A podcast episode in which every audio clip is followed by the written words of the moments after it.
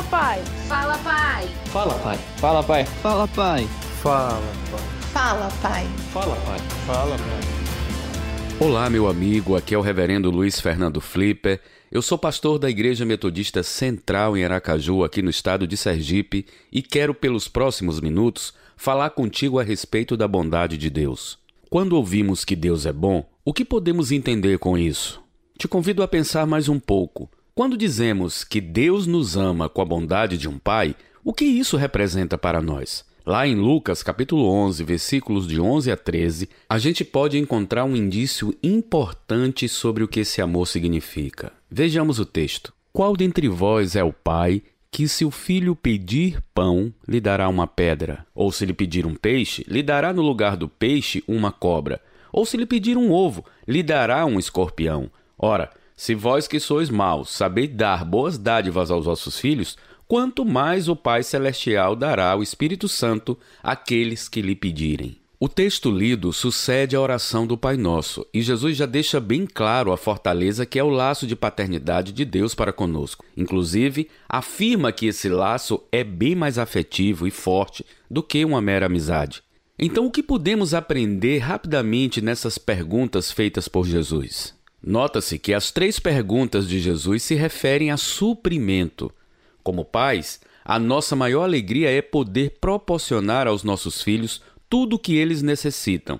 E muitas vezes, para isso, fazemos sacrifícios incalculáveis. Mas chega uma hora que a fonte seca e que não conseguimos executar o plano para suprir as necessidades dos nossos filhos. Quando Jesus usa esse ensino para demonstrar a paternidade de Deus, colocando inclusive atitudes impensadas para um pai, ele nos revela a dimensão do amor incondicional de Deus Pai. Este que não depende de quem somos, fazemos ou mesmo do que temos. O amor paterno de Deus extrapola tudo que já contemplamos de bondade aqui na terra. Creio que Paulo, ao replicar as sagradas escrituras na sua primeira carta aos Coríntios, capítulo 2, versículo 9, quis passar a dimensão desse amor, dizendo: Todavia, como está escrito, olho nenhum viu, ouvido nenhum ouviu, mente nenhuma imaginou o que Deus tem preparado para aqueles que o amam.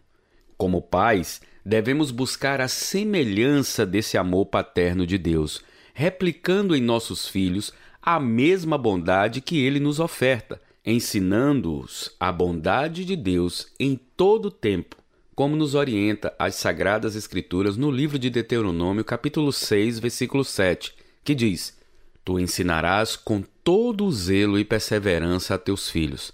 Conversarás sobre as Escrituras quando estiverem sentado em tua casa, quando estiverem andando pelo caminho, ou ao te deitares e ao te levantares. Na descrição desse episódio, há uma pergunta que vai te ajudar a pensar mais sobre a bondade que vem do Pai. Que Deus te abençoe. Fala Pai. Realização Transmundial.